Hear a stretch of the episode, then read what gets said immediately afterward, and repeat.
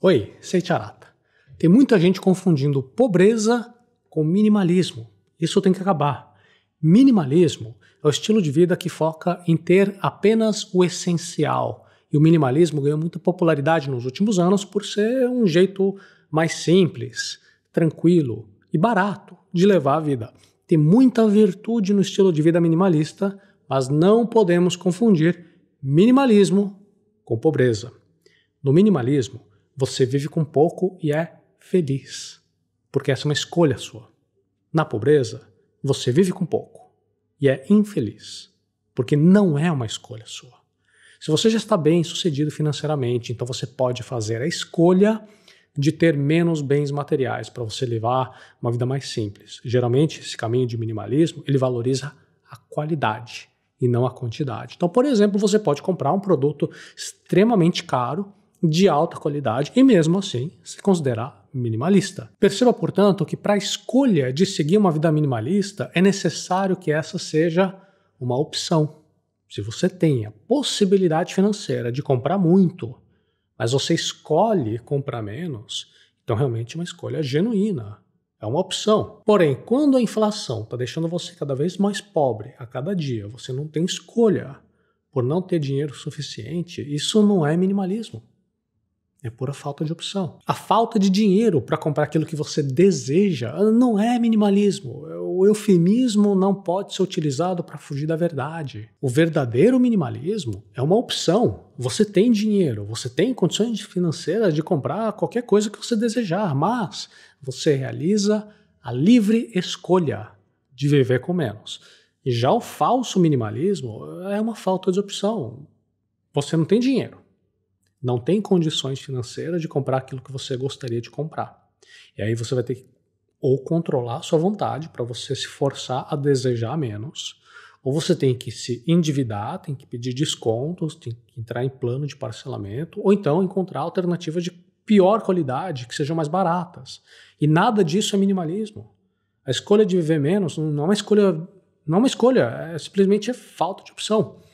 É, quando você não tem dinheiro para comprar aquilo que você realmente gostaria de comprar, dizer que é minimalista, isso é um auto-engano, é um eufemismo, é uma maneira pouco autêntica de tentar se contentar com pouco. É, eufemismo, eufemismo é quando nós usamos palavras diferentes para amenizar aquilo que é desagradável. E é desagradável admitir que nós estamos passando por pobreza ou que ainda não temos o sucesso financeiro que gostaríamos de ter. Então, a maneira mais suave de descrever a situação é dizer que nós estamos aqui adotando uma vida minimalista. Mas no fundo nós sabemos quanto que esse eufemismo é uma maneira de fugir da verdade. E somente você que vai saber qual é a sua verdade. Não tem uma regra objetiva para definir. Ah, daqui para cá é minimalismo verdadeiro, ou daqui para lá é falso minimalismo. É você que vai saber quando de verdade você está gastando menos dinheiro porque você é minimalista, ou quando você está gastando menos simplesmente por não ter dinheiro. Além disso, nós temos que ver a plausibilidade de ganhar mais dinheiro. Quão provável é você ter sucesso em colocar em prática um plano para ganhar mais dinheiro, caso você quisesse? É que tem pessoas que realmente têm várias ofertas de emprego, que pagam muito bem, e elas recusam essas ofertas porque, de verdade, elas escolheram viver uma vida mais tranquila, ganhando menos, também com menos aborrecimentos, com menos estresse. Por outro lado, tem pessoas que não têm ofertas para receber mais. E elas mentem para elas mesmas, dizendo é, elas poderiam ganhar mais se elas quisessem. Lá no fundo, no fundo, elas sabem que isso não é verdade. Elas gostariam muito de poder ganhar mais dinheiro e sabem que não é plausível, que, que a chance de realmente receber uma oferta que pague melhor é uma chance minúscula. Vamos ver o exemplo de duas pessoas. Praticamente fazem as mesmas atividades, as mesmas coisas, só que elas estão com graus de satisfação completamente opostos. De um lado, nós temos Adriana, uma arquiteta muito bem sucedida, adora minimalismo. Ela acorda cedo, Adriana, para ser mais produtiva. Ela toma um banho frio, porque ela se sente mais energizada, ela se sente mais disposta. Ela pula o café da manhã, porque ela está seguindo o jejum intermitente para se manter em boa forma física. Ela vai de bicicleta para o escritório para se exercitar enquanto ela vai para o trabalho e também para contribuir na redução de emissão de poluentes no meio ambiente. E de noite ela se diverte lendo um livro, porque ela adora literatura. E ela tem investimentos para poder pagar por um longo banho quente, por todo tipo de guloseima no café da manhã, por um carro novo, confortável, mas ela escolheu não usar o dinheiro dela para isso porque ela não tem interesse nesse tipo de consumo. Ou seja, a Adriana leva um estilo de vida simples, minimalista, por livre escolha, por preferência. E de outro lado, nós temos Brisilda, uma confeiteira, ganha um salário baixíssimo, tem muitas dívidas. A Brisilda acorda cedo porque ela tem que chegar na padaria às seis da manhã. Ela toma um banho frio, de mau humor, para economizar na conta de energia. Ela pula o café da manhã, sai de casa com fome, mas ela tem que economizar para ter dinheiro para almoçar. Ela vai de bicicleta para o trabalho porque o bilhete de ônibus está caro demais. Carro próprio é um sonho distante, completamente fora das possibilidades financeiras dela, apesar dela ter muita vontade de ter um carro. E de noite ela fica lendo um livro porque ela não quer gastar dinheiro passeando com as amigas e também ela cortou o plano de internet que estava muito caro. E além do fato de não ter investimentos, a Brisilda também tem dívidas. Ela não pode pagar por um banho quente, não pode pagar por guloseimas aí no café da manhã, muito menos por um carro próprio. A Brisilda também leva um estilo de vida simples, você dirá minimalista, mas não é, é falta de opção. Ela odeia viver assim. Ela gostaria muito que as coisas fossem diferentes. Adriana e Brisilda fazem praticamente as mesmas coisas. Só que uma está satisfeita com isso, a outra tenta se enganar, dizendo: Ah, esse aqui é meu jeito minimalista de viver a vida. Então, assim, um bom parâmetro para você ter em mente é o seu próprio grau de satisfação com o que você chama de minimalismo. Se você está satisfeito em ter cada vez menos e você sabe que você poderia ter mais caso você quisesse, então provavelmente é um verdadeiro minimalismo. Agora, por outro lado, se você não está satisfeito com a quantidade ou com a qualidade dos bens que você compra, você gostaria de ter mais coisas, melhores bens materiais, você pode estar sendo uma vítima do falso minimalismo. E se for esse o caso, é hora de sair dessa armadilha. Seja honesto com a sua situação, chame as coisas pelo nome. Minimalismo é minimalismo. Pobreza é pobreza. A verdade é como a luz do sol que desinfeta o mofo do auto-engano.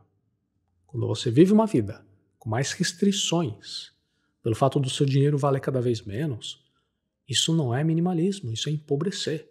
Minimalismo é quando você tem a possibilidade de comprar, porque você tem liberdade financeira. Aí você escolhe conscientemente por não comprar. O erro está na mentira. Veja que não tem nada de errado em ser minimalista, também não tem nada de errado em ser pobre. O erro é você mentir para você mesmo. A mentira remove clareza, remove consciência das suas escolhas. E a mentira existe quando você está enfrentando uma situação de pobreza e não é honesto sobre isso, dizendo que é que você está adotando o minimalismo. Esse é um erro, porque isso reduz o seu grau de satisfação com a vida. Quando você diz para você mesmo que você é minimalista, mas na verdade, lá no fundo, você sabe que isso não é verdade, que é, é, é, falta de opção, você fica insatisfeito. Então, em vez de fugir do problema com um eufemismo, com um joguinho de palavras, para tentar amenizar essa insatisfação, você deveria ser honesto com a sua própria situação e chamar as coisas pelo nome.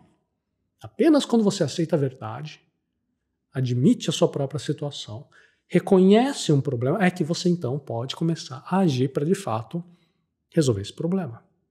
Quando você tiver liberdade, prosperidade financeira, você pode sair do falso minimalismo e vai, por livre escolha, adotar o minimalismo verdadeiro. Preste atenção em mensagens sem noção propagadas por influenciadores que vão falar de minimalismo. Cuidado com influenciadores que sugerem minimalismo como uma maneira de você lidar com desafios financeiros. Geralmente eles não têm entendimento de economia, não vão te falar sobre o efeito da inflação que reduz o seu poder de compra.